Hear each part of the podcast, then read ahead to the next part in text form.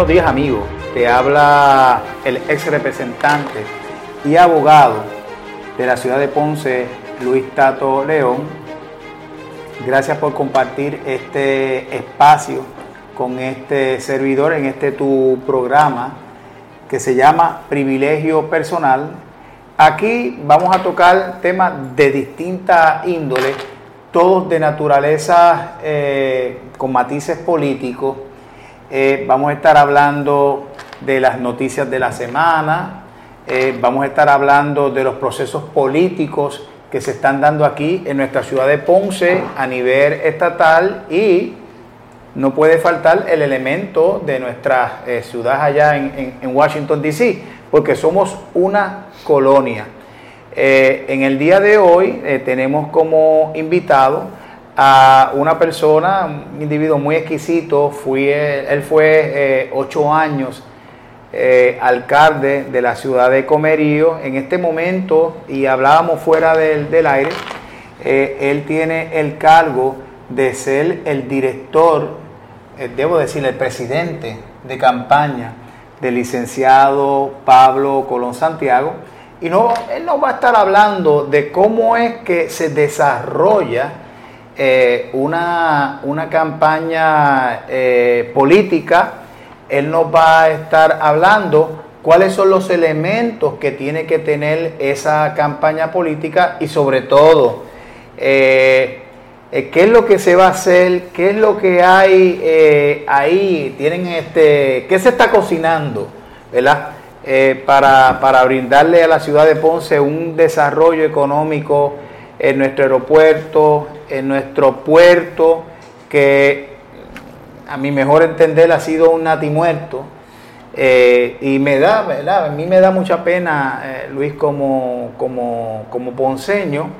Eh, y me da pena también, como fui legislador por ocho años, y tratamos de empujar una, una agenda, pero como ustedes saben, en la Cámara de Representantes o en el Senado, usted es parte De, de, un cuerpo donde las determinaciones se toman de forma colegiada. Así que tú necesitas eh, el voto de todo el mundo y si hay personas que no piensan igual que tú, porque eso requieren dinero y te dicen, pero ¿por qué yo te voy a dar unos chavos si yo me los puedo llevar? Mi, mi constituyentes tienen sus necesidades también, ¿verdad? Este, ha sido sumamente difícil el desarrollo de nuestra ciudad. Y me da mucha nostalgia porque cuando usted ve eh, fotos de a principios del siglo XX, cuando la ciudad de Ponce era realmente una ciudad señorial, donde dominaba las sociedades mercantiles, donde dábamos cátedra, eh, por ejemplo, en, los edificios, ¿verdad? Eh, esos diseños arquitectónicos eh, que tiene Ponce de tipo neoclásico, esos chaflanes, eh, cuando inclusive en un momento llegamos a tener un comercio marítimo mucho mayor que el de la ciudad capital de, de San Juan, y usted ve que incluso Ponce hasta tenía un tranvía eh, fueron de los primeros eh, pueblos que tuvo un sistema de transportación masiva. Eh, Ponce también tuvo un tren, de hecho la última estación era aquí en, en, Ponce, ¿verdad? Correcto. Era la última estación. Y cuando usted ve lo que nosotros tenemos ahora, usted ve que hemos tenido un retroceso y usted tiene que preguntarse, ¿y qué pasó? ¿Dónde nos extraviamos? Eh, ¿Qué nos pasó en ese, en ese camino cuando usted ve esas estampas de antes y usted sale a la calle y ve una ciudad eh, llena de personas sin hogar, cuando ve una ciudad con muchísimos edificios eh, que han sido abandonados en malas condiciones, usted dice, pero ¿cómo fue que nosotros llegamos aquí? ¿Cómo es que nosotros podemos eh, atajar esto? Así que hay que hacerle la pregunta, ¿verdad? Aquí a, Luis. Eh, Luis, saludo, bienvenido aquí a este tu programa, ¿verdad? Eh, cuestión de privilegio de, Tato León, o privilegio personal. ¿qué, ¿Qué es eso de un, de un, me dice, presidente de campaña? Sí, primero que todo, gracias por la invitación a este, tu primer programa, Privilegio Personal, y vamos a usar eh, precisamente el privilegio personal de poder dirigirnos a las amigas y amigos eh, que nos ven en distintos medios, tanto de las redes sociales, eh, como en todos los lugares que se va a transmitir este programa. Así que felicidades a ti, a los programadores, a los que hacen posible pues que podamos llegar a los hogares, especialmente y allá de, la ciudad de Ponce. Carlos Marrero, que está allá en los... Mejor conocido como X, si dice Carlos Marrero, posiblemente no lo conozcan. No lo conozcan. Un saludo eh, eh, fraternal. Eh, pues el marco que da la discusión la premisa tuya, ¿verdad? la introducción, el programa es bastante amplio, cubriste ahí eh, por lo menos tres o cuatro temas eh, que podríamos estar toda una noche hablando sobre ellos. Y no lo terminamos. Pero en primera instancia vamos a hablar eh, de lo que es mi función en el comité de campaña del próximo alcalde, el licenciado Pablo Colón, comité de campaña Pablo Colón 2024. Eh, nosotros hemos estructurado organizacionalmente eh, una, estructura donde eh, está el presidente del comité de campaña, que es este servidor, que delinea un plan de acción y un plan de campaña que a su vez es ejecutado por un director de campaña y a la, a la vez es tramitado por un director de operaciones y un director político y un coordinador electoral. Perdóname, Luis, perdón que te interrumpa, me está escribiendo doña Yaya y me dice que ella está confundida porque estás hablando de que hay un presidente de campaña y que hay un director de campaña y entonces dice, pero pero ella no no no es Bien sencillo, es bien sencillo. El presidente de campaña, él es encargado de, de la planificación y delinear eh, filosóficamente y teóricamente una campaña. El director de campaña ejecuta ese plan, ¿verdad? Yo como planificador profesional que soy, eh, eh, planifico todas las acciones que entendemos y también las métricas a través de los distintos instrumentos como encuestas, como sondeos, eh, como eh, eh, el análisis del comportamiento de las redes, demográficamente, hacemos, hacemos todos los estudios pertinentes y entonces delineamos una campaña que va a ser ejecutada por un, por un director de campaña. Vamos a ver si estamos entendiendo. Tú eres ese cerebro y, y, hay unas manos y hay unos pies que ejecutan esas órdenes que le da ese Yo soy el arquitecto de, de una campaña y entonces hay ingenieros, eh, maestros de obra que van a ejecutar ese plan de campaña.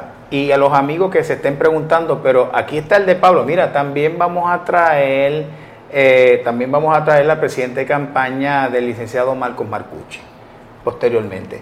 Luis, entonces me estabas este, diciendo pues, que... Eh, pues una vez está delineada ese plan de campaña, diseñado ese plan de campaña, con las distintas áreas de, acción y de ejecución, entonces eh, vamos eh, entrando ya, ¿verdad? Eh, que próximamente lo tenemos, una inauguración de comité y un inicio de campaña llevando a cabo lo que se identificó como áreas a trabajar en ese plan de campaña. Cuando, cuando tú eres un arquitecto, como tú bien te has autodenominado, Arquitecto de la campaña. no profesionalmente, soy planificador. Claro. Eh, ¿Qué elementos eh, tiene que tener eh, una campaña política? Bueno, primero, obviamente, tiene que tener una base científica de análisis electoral, de comportamiento electoral, ¿verdad? Eso, los que conocemos esta, este ambiente, se llama el punteo de listas el análisis de ese comportamiento, de las tendencias eh, eh, sobre un comportamiento de las elecciones previas, de todo ejercicio previo electoral, se examina, ¿verdad? Se, se lleva a una estadística y basado en esa estadística científica se determinan unas tendencias. Cómo se ha comportado el electorado y a qué han respondido en términos de una influencia de una campaña política o una campaña de mercadeo sobre un candidato. Mira, para que doña Yaya lo entienda bien fácilmente y, recoge parte de mi experiencia como ocho años. Cuando Luis Antonio habla de un punteo, es que usted coge eh, la ciudad de Ponce y va a las unidades. Las unidades son las escuelas y usted va y, busca la escuela de Corral Viejo cuántos votos a favor de un partido, cuántos votos a favor de otra, va a la escuela Pujals y entonces usted se va dibujando en su mente, pues mira, ven acá, en Corral Viejo hay este, esta tendencia, a favor de X o Y partido. Eh, en Constancia hay esta otra tendencia y entonces así se va segmentando todo el pueblo de Ponce y usted sabe dónde es que usted tiene su gente que responden a los ideales políticos suyos. Y el por qué hubo ese comportamiento electoral, ¿verdad? Eh, por ejemplo, hubo un fenómeno de las pasadas elecciones aquí en Ponce. El Partido No Progresista perdió por 18 mil, casi 18 mil votos, 17 y pico mil votos. Eh, ahí hubo un fenómeno y eso es objeto de estudio. O sea, ¿qué pasó? ¿Por qué ese comportamiento tan abrupto de una de una de un, eh, de un cuatrenio a otro cuatrenio. pues ahí hubo unas causas, ¿verdad? Un porqué, eh, por qué el electorado eh, abandonó una colectividad y se fue y votó por un candidato este, de forma extraordinaria. O sea que ustedes científicamente analizan el cuatrenio anterior, unidad por unidad, o sea, escuela por escuela, y ustedes ven los resultados y después de estas últimas elecciones, donde el doctor Luis Izarri Pavón eh, se alza con prácticamente 18 mil votos. De hecho, yo nunca había visto una, una, derrota, fue una derrota aplastante para el Partido Nuevo Progresista, 18 mil votos. Y, ustedes quieren saber dónde fue que hubo esos cambios eh, significativos, en qué, en qué sectores, ¿En qué sectores? identificar qué fue lo que pasó. ¿Dónde lo hubo y por qué? Eso es bien importante, el por qué. Para entonces delinear una campaña, ¿verdad? Para, obviamente, rescatar, recobrar esos votos que por alguna razón no estuvieron con el Partido Nuevo Progresista, por lo menos a nivel local, porque de todos he sabido que en Ponce el Partido Nuevo Progresista como institución ganó por 900 votos la gobernación eh, en Ponce. Así que, que el, fenómeno fue a nivel local, a nivel de la posición de alcalde, ¿verdad? Así que en ese sentido uno hace un estudio social, psicológico, eh, económico, eh, eh, de, movilidad, porque muchos, aquí, hay un, un, elemento bien importante que hay que analizarlo de manera profunda, todos los que nos dedicamos a esto, y es que había un éxodo de, de, especialmente de eh, seguidores del Partido Nuevo Progresista hacia los Estados Unidos y hacia otras ciudades, porque eh, y aquí hay un efecto ¿verdad? De, de, la política pública de desarrollo de vivienda eh, asequible en Ponce o vivienda de interés social que obviamente se están mudando hacia la periferia, ciudades de la periferia, y, y, y Ponce aunque es eh, psicológicamente el punto de encuentro laboral, pero hay ciudades dormitorios que alimentan eh, esa, eh, esa fuerza laboral en Ponce. Esos son otros otros otros análisis que hay que hacer, pero inciden en el, o, tienen efecto en, en, en, el diseño de campaña que hay que desarrollar, ¿verdad? Porque posiblemente estén votando gente en Ponce que no residan en Ponce, Pablo. Luis, no, eh, no, no, es un, no es un secreto que la pasada alcaldesa María Mayita Meléndez Altieri tuvo unas primarias con este servidor, sí. tuvo primarias con, con Edgardo del Toro, y ustedes han analizado por qué ocurrió eso. Claro, eso es un elemento que se considera eh, ciertamente eh, las primarias surgen porque no se está de acuerdo con la figura. Hay una inconformidad. Eh, eh, exacto, eso, para eso no hay que ir a Harvard. eso, eso, sí lo, eso lo entiende doña, doña Yaya. Doña Yaya sí lo entiende. Doña Yaya lo entiende. Pero, doña Yaya, mira, pero, ella es una persona de muchas letras. Sí, ¿verdad? Sí. Y doña Yaya vive allá en el campo. Este, pero tiene un buen traductor, tiene un buen traductor. Sí, pero entonces doña Yaya, pues entonces este y don Goyo, que también este el esposo de ella, y siempre, siempre nos pregunta. Pero, mira, y, y esos son elementos de estudio, ¿verdad? Eh, ¿Por qué hay una primaria? ¿Por qué surgen candidatos? Eh, eh, ciertamente es porque la, la, la, figura principal o la que está incumbente, pues ciertamente no no, no representa los intereses de todos los electores, ¿verdad? Y entonces alguien pues entiende que hay un espacio sin cubrir y entra a la palestra pública y jeta a, ese incumbente. Pero en, esta ocasión también hay otro elemento u, otro fenómeno y es cuando, cuando hay posibilidades de triunfo. Por ejemplo, ahora nosotros, el Partido No Progresista no es incumbente, pero hay unas posibilidades de triunfo y ciertamente... incumbente aquí en Ponce. En Ponce como alcalde, como alcalde, ¿verdad? Ni como legisladores, porque también los escaños legislativos los perdió el Partido No Progresista. Aparentemente eso es otro objeto de estudio, otro elemento de estudio. Eh, perdimos los escaños representativos y senatoriales que representan a Ponce. O sea que parece que ese disloque a nivel municipal tuvo su efecto también a nivel de distrito, a distrito representativo y senatorial. ¿Tú entiendes que eh, lo que sucedió a nivel de alcaldía tuvo un arrastre en la Cámara de Representantes y hubo otro arrastre también a nivel del Senado? Eh, el mismo fenómeno a la inversa que cuando la alcaldesa eh, se postuló por primera vez, cargó, ¿verdad? Una ola que hubo, quizás que tuvo efectos en esos, en esos candidatos de aquel momento. Luis, y para aquellos que nos hayan sintonizado tarde, Estamos hablando con el doctor Luis Antonio Rivera Rivera. Eh, fue ocho años alcalde de la ciudad de, Comerío, pero ya es un ponceño por adopción de 23 años residiendo en la Alambre en Ponce. ¿verdad? Este, así que, y, es una persona sumamente versada Gracias. ¿verdad? En, esto, en estos temas, y precisamente por eso es que entonces fue escogido como presidente de un comité de, de campaña Luis, eh, la pregunta que tengo que hacerte es, ¿en, algún momento el licenciado Pablo Colón Santiago eh, va a bautizar algún candidato y va a decir, este es mi candidato a la Cámara, este es mi candidato o candidata al Senado? Bueno, por, por, el Partido Nuevo Progresista. Eso, eso va a llegar antes del proceso primarista que se abre, tengo entendido, el primero de diciembre de este año. Correcto. Eh, bueno, al, día de hoy él no ha mostrado preferencia eh, sobre candidatos a los distritos representativos ni tampoco a los, a los del Senado.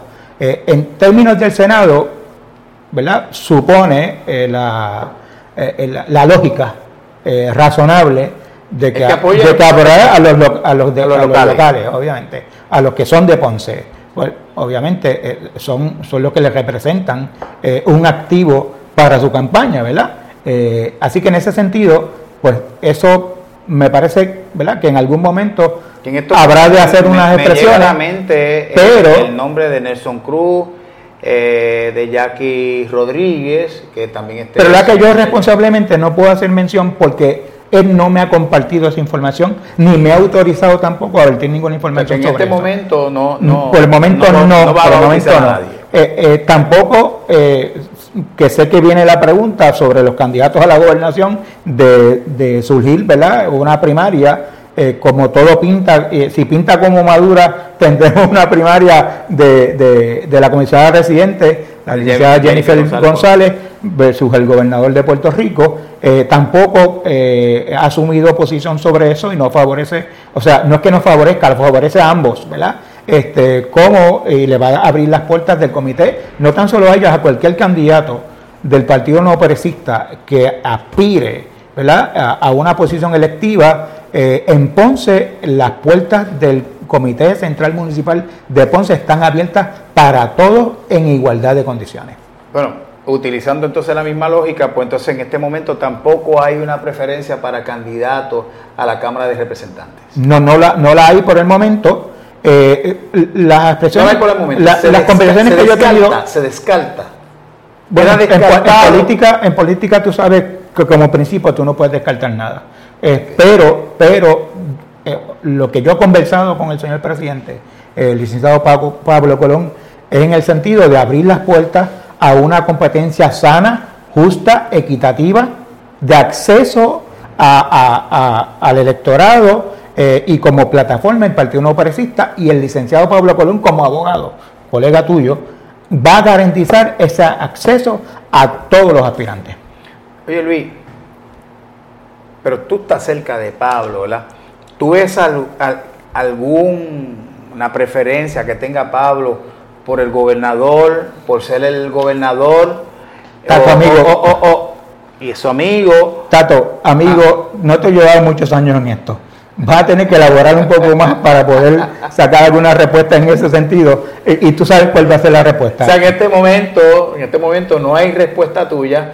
Eh, si Pablo va a estar con Jennifer o si Pablo va a estar el presidente del Partido Nuevo Progresista en Ponce, el licenciado Pablo Colón, no ha hecho expresiones de favorecer a ningún candidato y ha hecho expresiones en el sentido de abrir las puertas del Comité Central Municipal para que todo eh, eh, aspirante a cualquier puesto electivo que, eh, que, ya sea por acumulación, distrito senatorial o distrito representativo, representativo, tenga su espacio aquí para expresarse al electorado y ganarse el favor del electorado. Tú como presidente, ¿le recomendarías a él que descarte hacer algún comunicado en el cual él favorezca a uno o a otro? Yo simpatizo con la posición que él ha asumido como presidente del comité que una de que todo el mundo tenga que todo el mundo tenga su espacio. Y todo el mundo que quiere este, dar su mensaje la puerta está abierta. Todos los tiempos han cambiado bastante.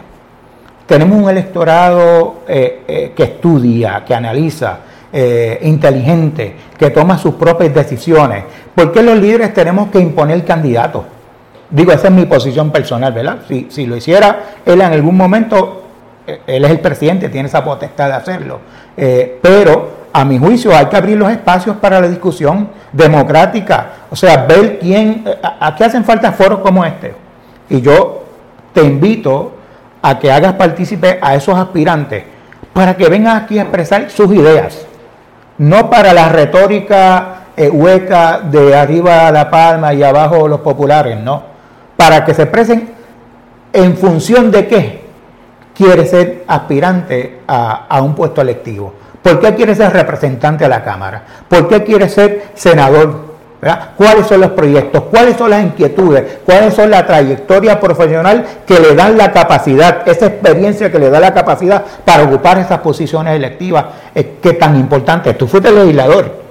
O sea, tú fuiste y buen legislador, y fue buen legislador, con, con, una, con, con, con un paquete de, medidas importantes para Ponce. Ahora mismo que estuvimos hablando en el preámbulo, ¿verdad? Para, para venir aquí a este programa, eh, sobre el aeropuerto de Ponce, el puerto de las Américas, esos aspirantes tienen que tener una posición sobre eso. Oye, la próxima pregunta. Se está hablando de un proceso de privatización del aeropuerto de Ponce el gobernador ya ha dicho, y lo ha dicho públicamente, que en este momento esa posición no, cuenta con el apoyo de él. ¿Tú entiendes que nuestro aeropuerto de Ponce ha estado históricamente y actualmente bien administrado por la autoridad de los puertos? Mira, tú me has hecho una pregunta sumamente complicada y te voy a explicar. Primero, yo he sido defensor de la tesis de la descentralización del gobierno de Puerto Rico hacia los gobiernos municipales. Yo he sido un defensor del aparato gubernamental municipal a un tranza. O sea, estoy en récord en todas las vistas públicas que se ha, que como planificador profesional que soy, que se ha eh, eh, trabajado en la legislatura de Puerto Rico, porque ustedes saben que los municipios son criaturas de la legislatura, ¿verdad? Por ley, eh, o sea, Todavía, eh, todavía no tienen rango constitucional. Constitucional, eso es lo que quise decir. Gracias, Tato. Por eso es bueno tener siempre un abogado al lado. Este, eh, eh, y entonces, ¿qué pasa? Debe haber una descentralización del gobierno de, las competencias del gobierno de Puerto Rico a los municipios. Pero la pregunta de los 100 centavos. ¿Tendrán los municipios la capacidad de absorber estas competencias? ¿Ve? Habrá municipios que tienen esa capacidad. Bayamón, San Juan, Carolina, quizás Cagua. Ponce eh, tiene un tropiezo ahora mismo, ¿verdad? Porque hay unas cosas que, que, hay que arreglar en Ponce para tener, o sea, y Ponce era, estaba a la vanguardia, la ley de municipio autónomo en 1991, que tú conoces bien, se originó en Ponce.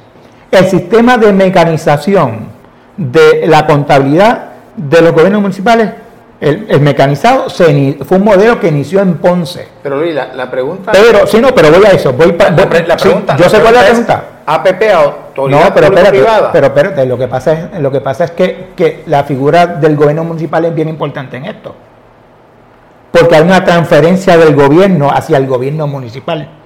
Y ahí es que yo estoy con mis dudas si el gobierno municipal autónomo de Ponce tiene la capacidad para administrar el aeropuerto.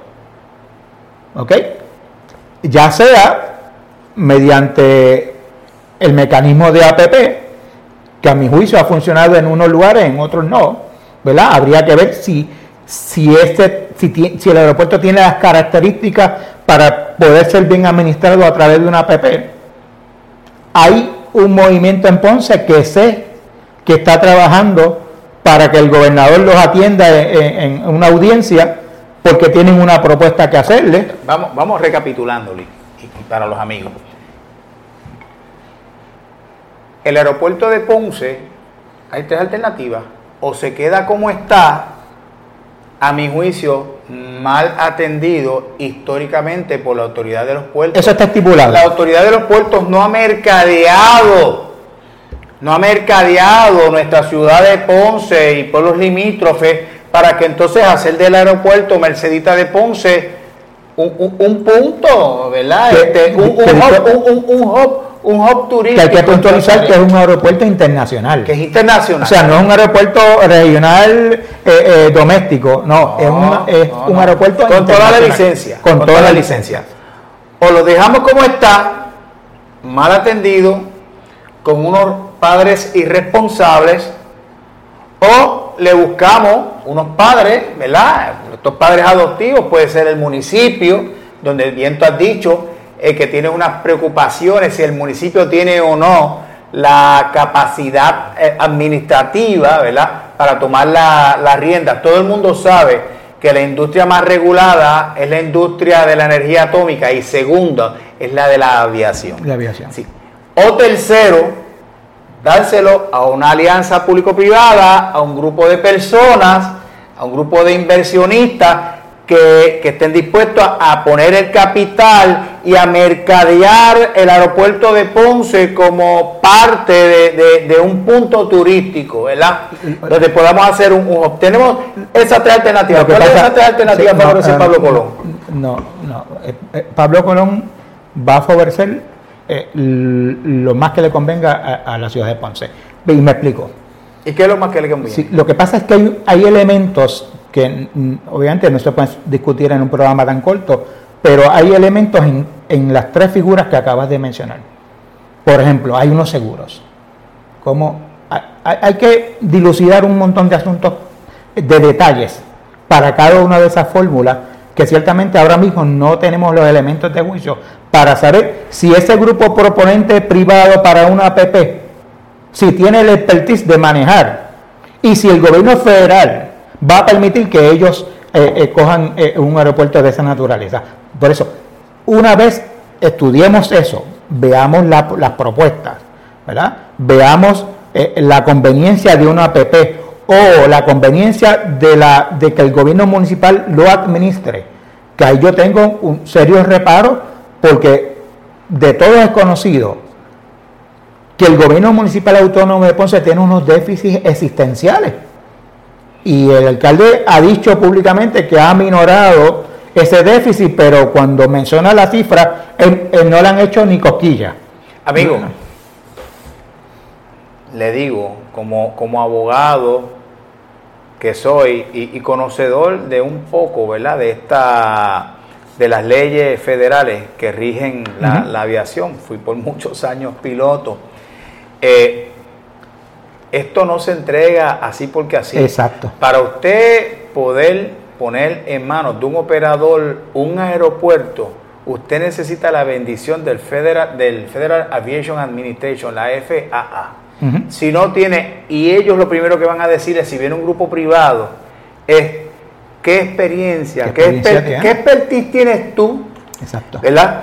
Eh, en la industria de los aeropuertos de mantenimiento evidenciable porque no es que yo tengo, no es que yo he viajado al mundo no, eso no te hace experto no no ¿verdad? si fuera el municipio le van a decir lo mismo ¿Qué experiencia tienes tú? Pero primero vamos a ver cómo está la, salud de tu finanza. Claro, hay dos elementos. La salud de tu finanza. Precisamente, lo económico, la administración, que, que, es muy particular, la administración, por lo que tú acabas, incide en unas leyes federales sobre, sobre, sobre la operación del puerto.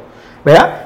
Una, el aspecto económico, el aspecto de administrar el aeropuerto. Y lo otro, de desarrollarlo, porque o sea, asumir la, administración del aeropuerto, ¿para qué?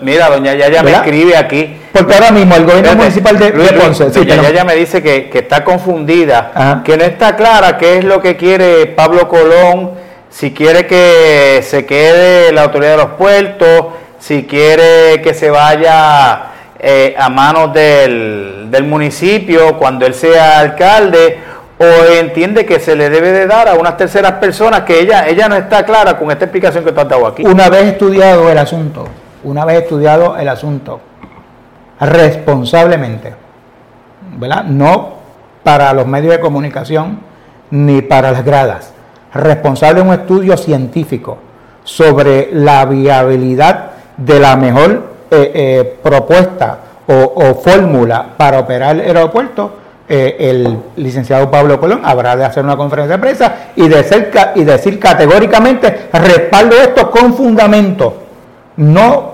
por creencia ni por hearsay, sino por, conocimiento de causa de haber estudiado científicamente los elementos, con expertos en economía, con expertos en planificación, con expertos en, administración de este tipo, ¿verdad? Y una referencia eh, de, de movimientos o de proyectos similares al de Ponce, ¿verdad? Porque, eh, o sea, aquí, y a mí me parece, ¿verdad? Y esto voy a hablar como planificador, perdón. ¿Verdad que te interrumpa? ¿Verdad? Me, llama, me llama la, la atención eh, la sinceridad de, de las palabras tuyas y hasta en cierto punto candidez.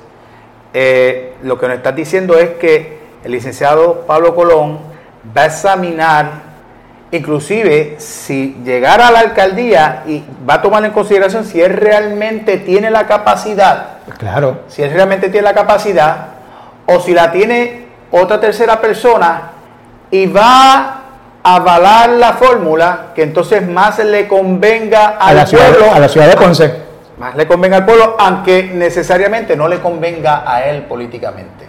Sí, porque precisamente esos pantalones bien amajados es lo que necesitamos en esta ciudad. Un alcalde que se atreva a hablar con el pueblo, fundamentando las decisiones que toma, explicando el porqué de una u otra cosa. ¿verdad? Aunque no, le beneficie a él. Aunque no le beneficie políticamente hablando, pero le va a beneficiar a la ciudad que a final de cuentas todo político se debe al pueblo. Y esa es la, visión del licenciado Pablo Colón. ¿Tú sabes por qué digo candidez? Pero no es candidez, es, es responsabilidad.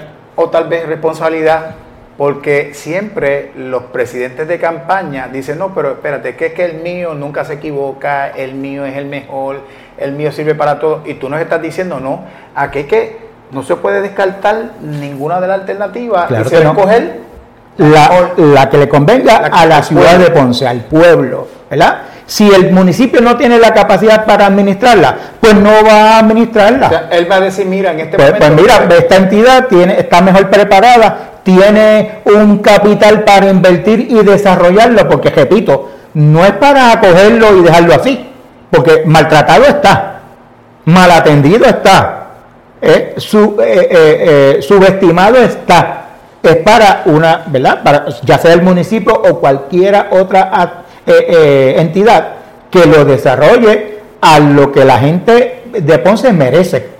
¿Verdad? Mira, este, el licenciado Pablo Colón está abierto a un diálogo. A un diálogo, a propuestas, a, distintas visiones, al choque de ideas, ¿verdad? Eh, eh, a, elementos de colaboración. Eh, mira, aquí la gente está equivocado, y te voy a hablar como planificador.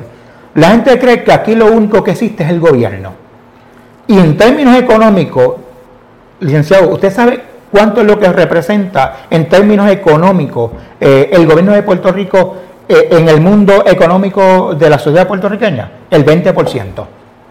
Todo lo demás es privado. Y entonces pensamos solamente eh, eh, en, esa, en ese gobierno, paternalista. que, el gobierno lo único que aporte al Producto Interno Bruto es un 20%, y lo demás lo genera la, empresa privada. La empresa privada. Tú como abogado en tu oficina. ¿Ves? Correcto. O sea, y entonces no podemos pensar en ese gobierno acaparador de todo lo que se hace. Son gobiernos socialistas. ¿verdad? Y nosotros vivimos en un sistema capitalista. Mira, nos dice allá Egui, nos está haciendo este señales de que tenemos que entonces irnos a una, A, una breve pausa, pero mire, no se retiren, que luego de esta pausa, entonces vamos a estar hablando de qué? De la primaria que viene tal vez en el Partido Nuevo Progresista y ese análisis que vamos a estar compartiendo aquí con el doctor Luis Antonio Rivera Rivera. No se retiren. Bueno, bueno, bueno. Este debate está bueno. Está smart. ¿Ah? ya. está bueno. ¿Tú sabes por qué te digo candidate? Porque no, yo, sé lo que tiene que decir. Yo, esperaba que te diga, mira,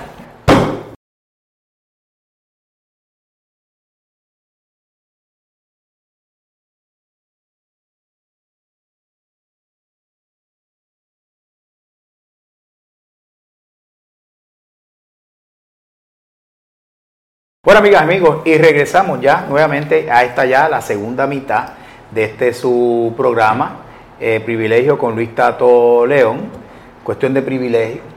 Y nos encontramos con el doctor Luis, eh, Luis Antonio eh, Rivera Rivera, la Luis Antonio Rivera Rivera, que como dije anteriormente fue ocho años eh, alcalde del pueblo de Comerío, pero ya lleva 23 años viviendo en nuestra ciudad, así que es un ponceño más, un ponceño por, adopción.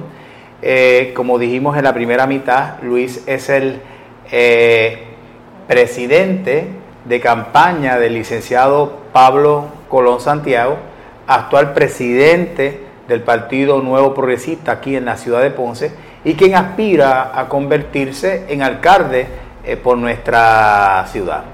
En la primera mitad del programa estamos discutiendo de cuáles son los roles eh, que tiene que tener un presidente eh, de campaña política y nos dijo que era algo así como un arquitecto, es como si fuera el director de una orquesta donde hay distintos componentes y si uno de esos componentes de la orquesta toca mal, pues entonces la música no va a salir eh, bien. Con tan solo uno que toque mal, la música no se, no se va a escuchar bien.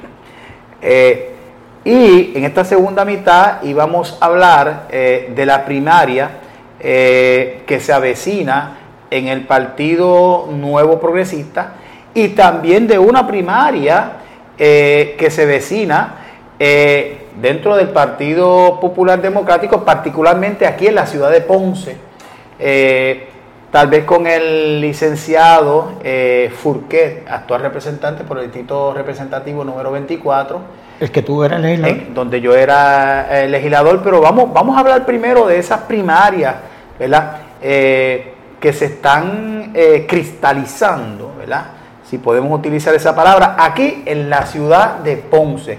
Primarias dentro del Partido Popular Democrático. es un secreto a voces de que el licenciado Furquet eh, está ¿verdad?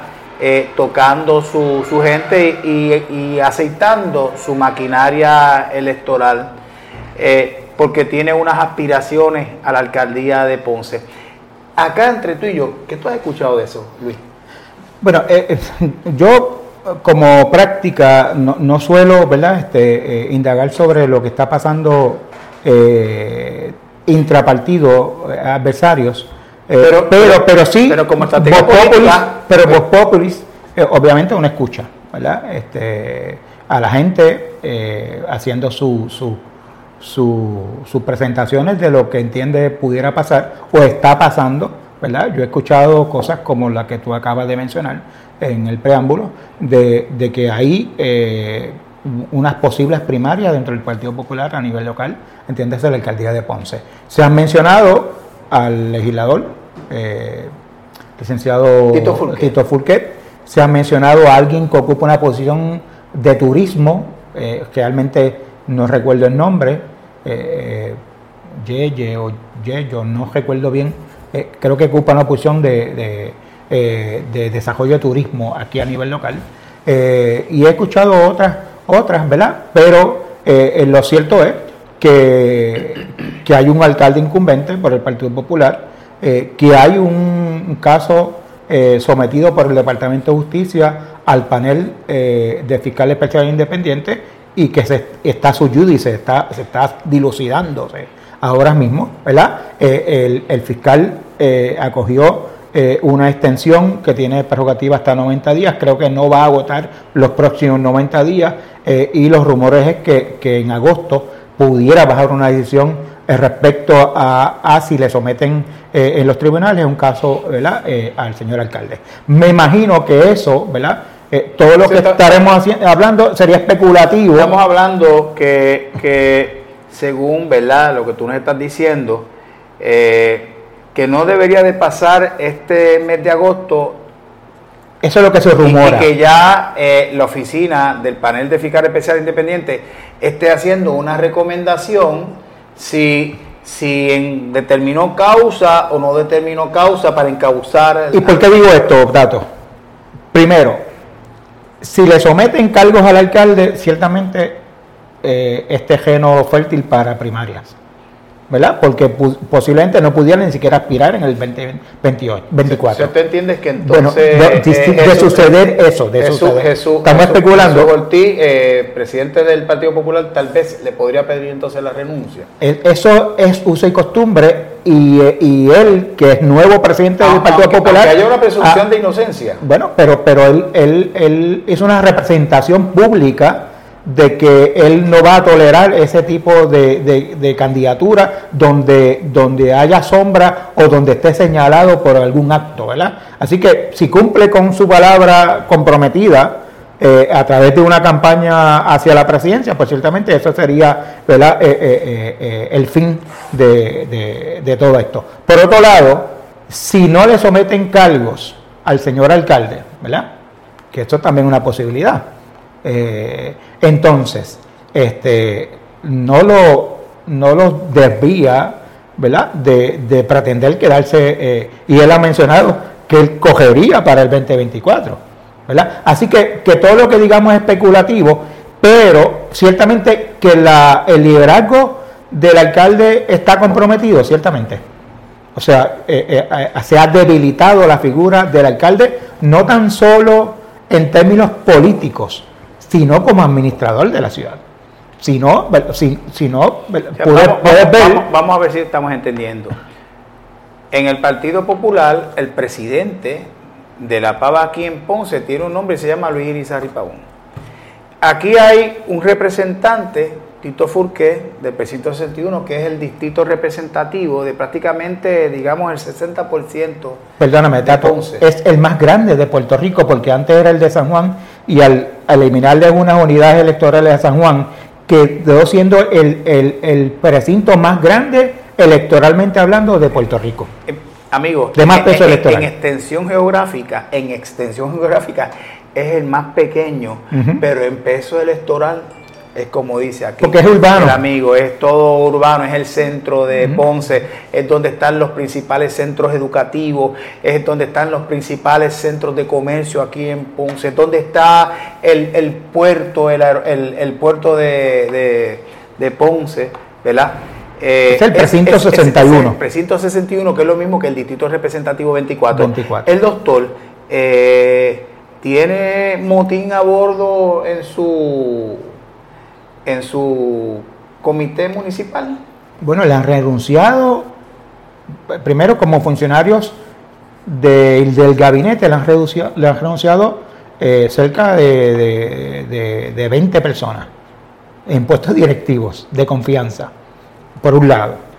Ustedes saben del caso, otro caso que tiene el señor alcalde sobre unas acciones hacia unos empleados eh, y, tiene, o sea, tiene dos casos corriendo. Eh, en términos políticos también sabemos, ¿verdad?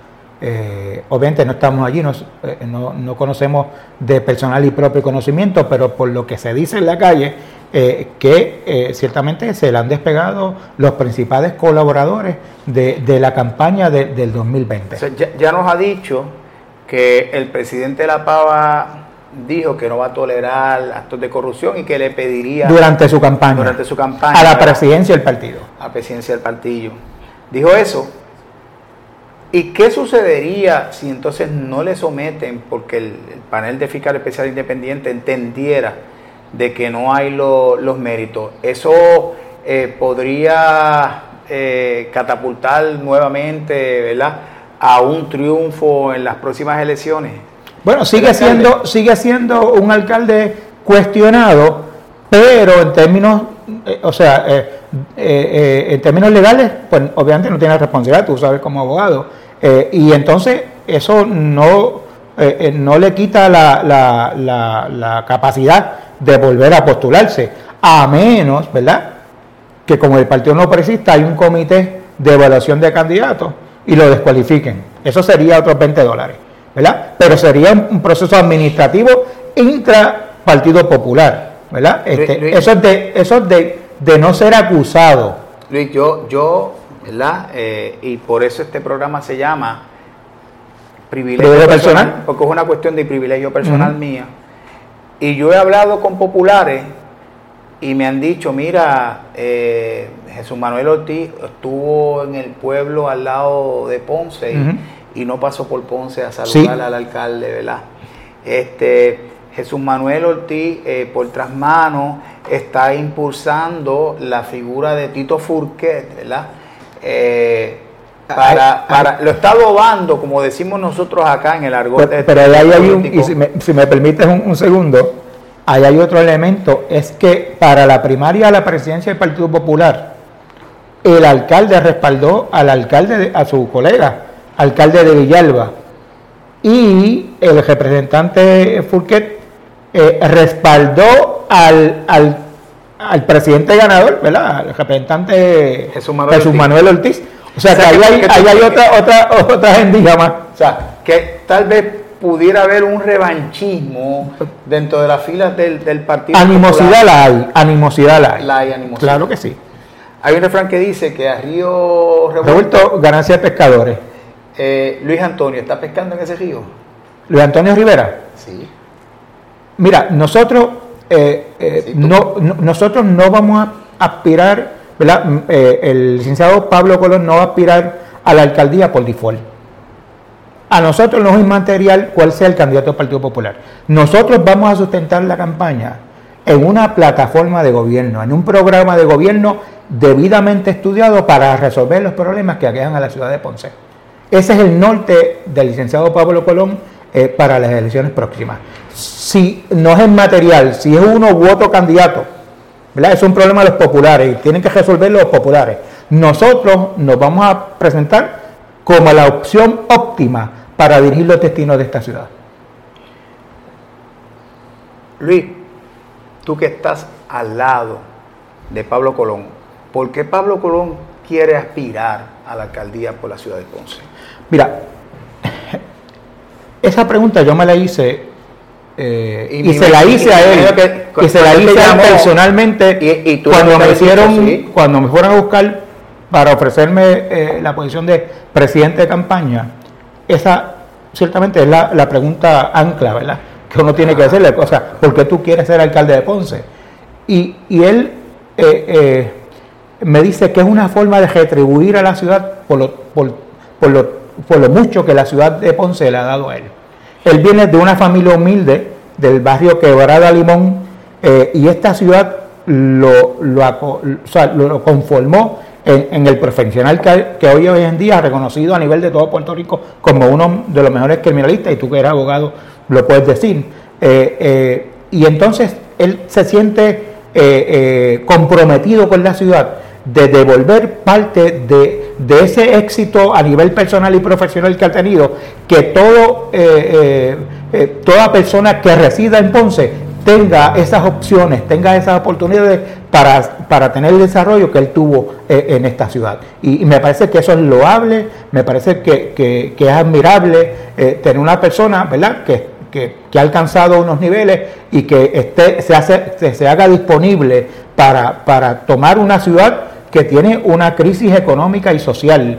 O sea, eh, aquí no, es, no es una convif ¿cómo se llama esto? Este, no, no, una serenata lo que vas a coger como, como, como ciudad. Aquí tenemos una ciudad comprometida eh, económicamente con un déficit estructural de sobre 40 millones de dólares, deuda que, que más de los 100 millones de dólares, un presupuesto limitado de que no llega a 100 millones de dólares cuando hubo eh, eh, y tú lo sabes, eh, eh, Tato, hubo épocas que, que, eran más de 130 millones de dólares del presupuesto ordinario, no el, combinado con los fondos federales. Aquí hay una, la oficina de fondos federales actual, más allá de los fondos extraordinarios de FEMA basados en los desastres que ha habido, aquí la, la oficina de programas federales eh, solamente eh, obtiene 50 eh, millones de dólares por, por, asignaciones en bloque que no hacen ninguna gestión para, para tener que recibirla. Así que en ese sentido, o sea, es un trabajo extraordinario el que hay que hacer para recobrar nuestra ciudad, para dirigirla a la ciudad. Cuando tú hiciste tu introducción, dijiste que, la ciudad de Ponce era una extraordinaria, ¿verdad? Y que podía servir de modelos en aquellos tiempos de cualquier ciudad del mundo. Pues eh, la, la dejaron caer, todas las administraciones porque tampoco vamos a decir que fueron los populares nada más, porque aquí ha habido administradores del Partido No Progresista, alcalde, eh, la, señora alcaldesa tuvo 12 años, eh, antes de eso hubo administración del Partido No Progresista, era, y, han tenido, eh, hemos tenido en Ponce épocas de gloria, y, lo que el, candidato alcalde Pablo Colón desea hacer es recobrar esa, esa vía de progreso que teníamos en Ponce. ¿Qué, qué planes eh, tienen ustedes en su campaña para el aeropuerto de Ponce?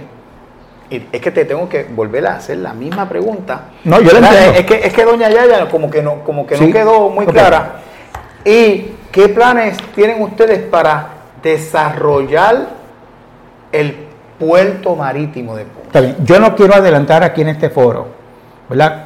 Eh, porque el que tiene que hacer esas expresiones es el licenciado Pablo Con, que es el aspirante alcalde de Ponce, ¿verdad? Y me parece que, yo no puedo ir sobre él y entonces adelantar unas premisas, eh, porque eh, esa prerrogativa es de él, no es mía. Pero yo puedo adelantar que en ese plan de gobierno, y yo voy a estar a cargo del plan de gobierno, por eso puedo hablar con propiedad sobre él, va a haber el desarrollo de una triangulación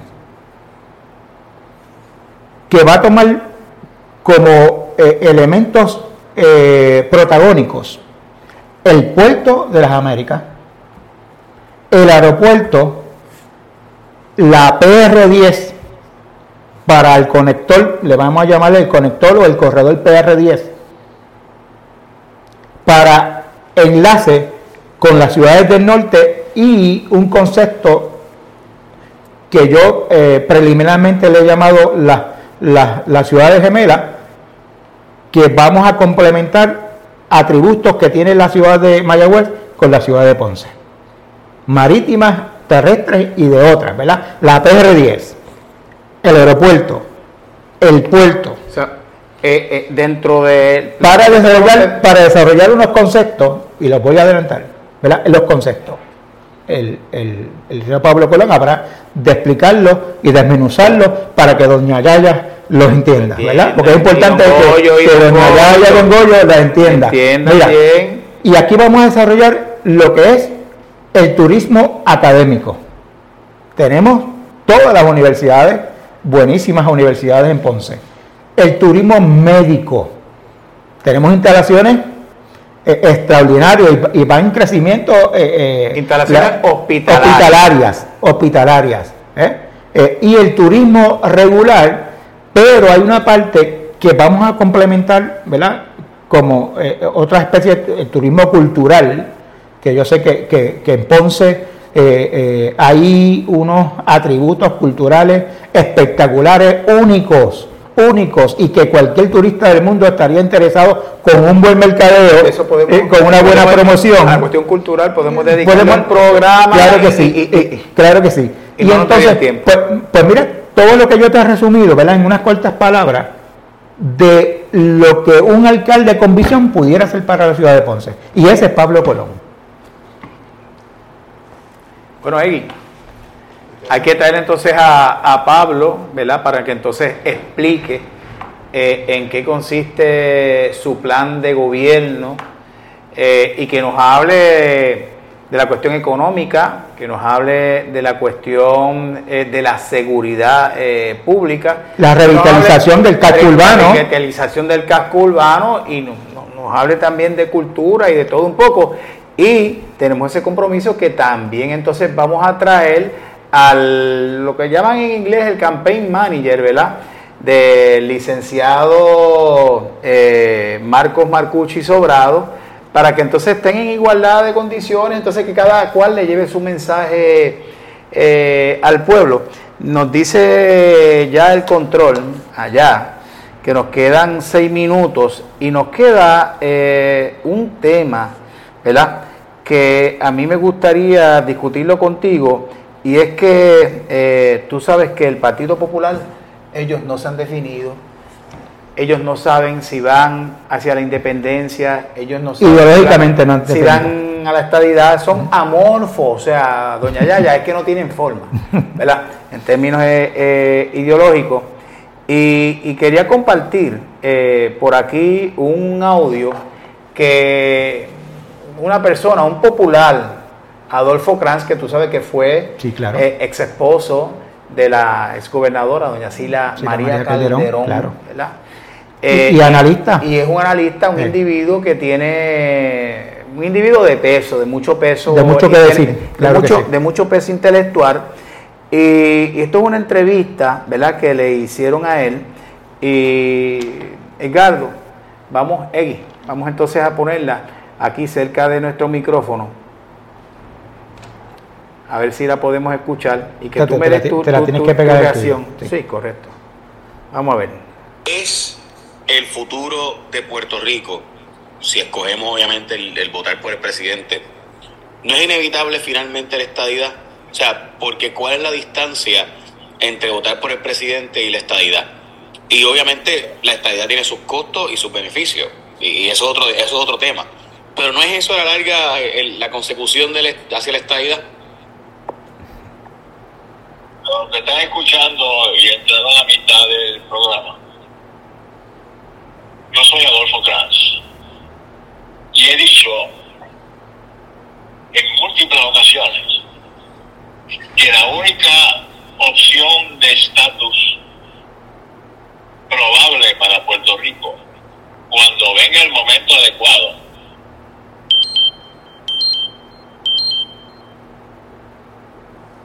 Usted nos interrumpió esto. Es. Ay, porque esa parte yo le edito y pongo el video en la pantalla. Es. El... Vamos a ver. No hay otra salida. Ahí es. Vamos a ver. Sí. Que la única opción de estatus probable para Puerto Rico, cuando venga el momento adecuado,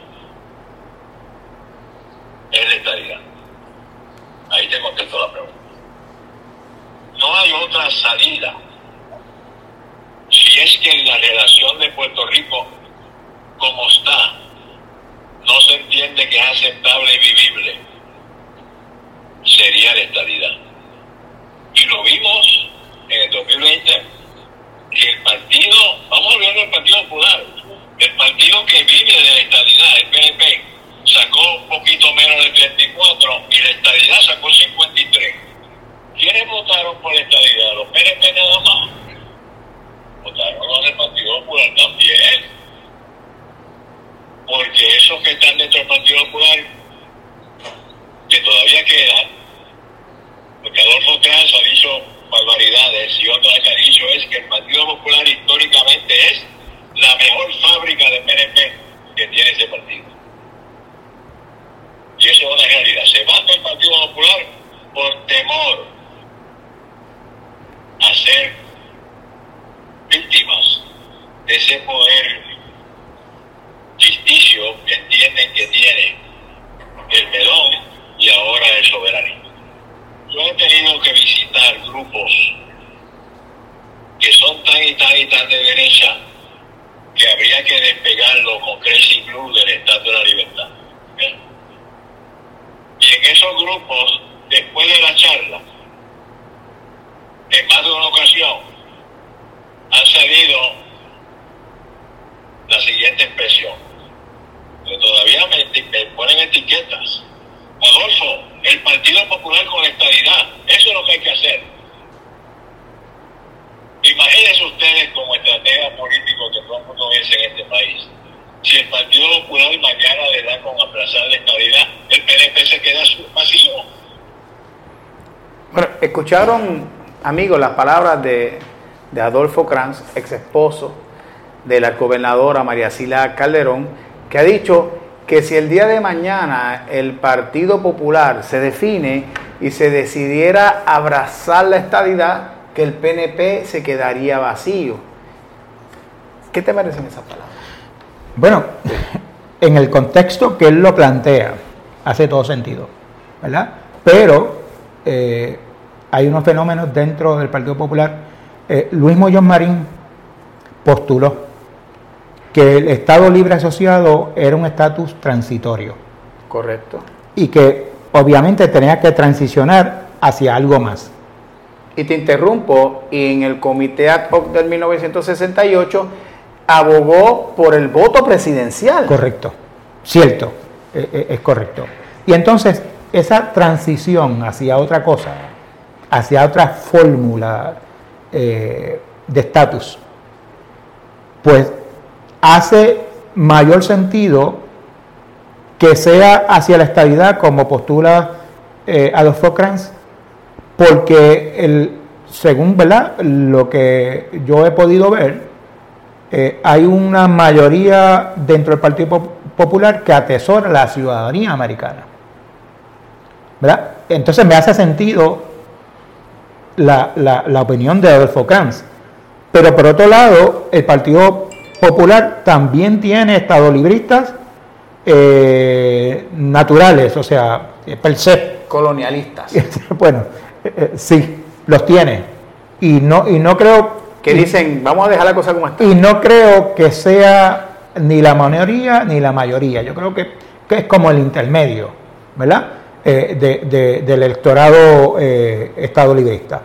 Y entonces está la ala de izquierda, o ala liberal dentro del Partido Popular, obviamente que defiende lo que es una libre asociación y que, y que han presentado este, en los distintos eh, eh, ejercicios que se han hecho sobre sobre estatus en Puerto Rico.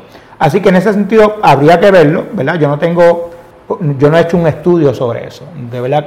Eso parte del estudio, ¿verdad? Que el Partido No Progresista institucionalmente debería hacer. Debería ser. Porque eh, si podemos pescar, según, según ha dicho Adolfo Kranz, esa manada de gente, ¿verdad? Porque son mucha gente, según él, de que de, de- de allá para acá, como hay que estudiar también el fenómeno de, y ahorita hablábamos de, de una persona muy respetada por todos nosotros aquí en Ponce, De que, Rafael que- no, que anunció una candidatura a la alcaldía por, por, eh, por el proyecto Dignidad.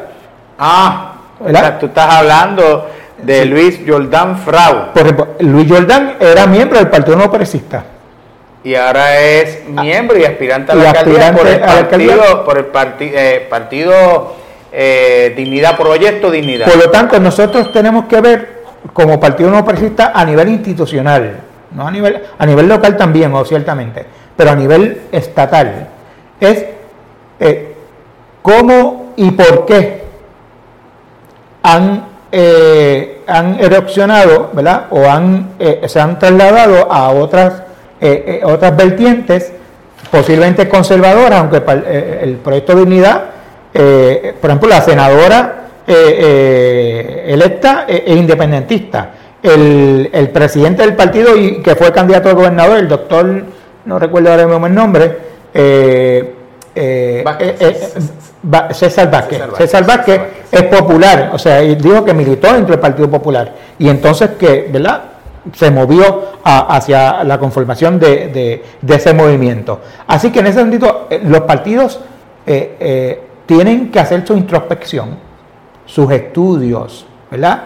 que, o sea, lo que está diciendo Luis es que tomando, ¿verdad? Prestadas las palabras de Adolfo, es que podría ser electoralmente eh, un peligro para el PNP si el Partido Popular finalmente se decanta como un partido a favor de la estadidad. Pero ellos han postulado que son de centro toda la vida. Y si son de centro, de centro es la indefinición. Pues por eso, pues, pues, por eso ese es, pues, eso es lo que lo que ha eh, castrado al Partido Popular. O sea, acuérdate que cuando tú pones un carro en el centro, estás en neutro, entonces no te... No te sí, no, ciertamente, y por eso el Partido Popular eh, ha involucionado, no ha evolucionado, involucionado. O sea, el Partido Popular cada día es más pequeño su base electoral. Porque antes lo sustentaba un líder, que era Muñoz Marín. Y la gente, la parte ideológica le importaba muy poco. Porque tenían un líder, ¿verdad? Con un discurso, con un discurso eh, prácticamente un, dictador. Eh. No, pero con un discurso eh, social que calaba muy hondo en la, en la psiqui del jíbaro. Un verbo encendido. Correcto, y, y, él sabía lo que estaba haciendo, ¿verdad? mientras estuvo esa figura, pues nadie cuestionaba el Estado Libre Asociado es más, llegaron a decir que era lo mejor de los dos mundos. nos están diciendo ya, que, estamos, que tenemos que terminar. el tiempo nos ha traicionado. Muchas gracias a ustedes, los amigos televidentes del Vigía, porque me han dado a mí esto de privilegio personal. Yo soy el que recibo el privilegio de que ustedes nos permitan llegar ¿verdad? a ustedes a través de esa pantalla chica que hoy ya no es la, antes le decían la pantalla chica de la televisión, ahora son los, celulares. Y las redes sociales y demás. Encantado y gracias por el honor de ser el primer invitado. ¿verdad? Muchas gracias. Le auguro mucho éxito. Por haber aceptado y realmente ha sido un honor ¿verdad? compartir eh, esta, esta mesa ¿verdad? de una discusión de altura eh, pero una discusión de altura que la entendieron tanto los académicos como la entendió doña Yaya y don Goyo, que no tienen grandes estudios. Así que nos entendió todo el mundo. Y así que entonces eh, aquí la producción de este programa, eh, Egui va a estar haciendo entonces el acercamiento con el campaign manager del licenciado Marco Marcucci Sobrado para que entonces este, nos exponga sus ideas y ustedes tengan eh, el beneficio de, eso, de tener esos contrastes. ¿Ok? Muchas gracias.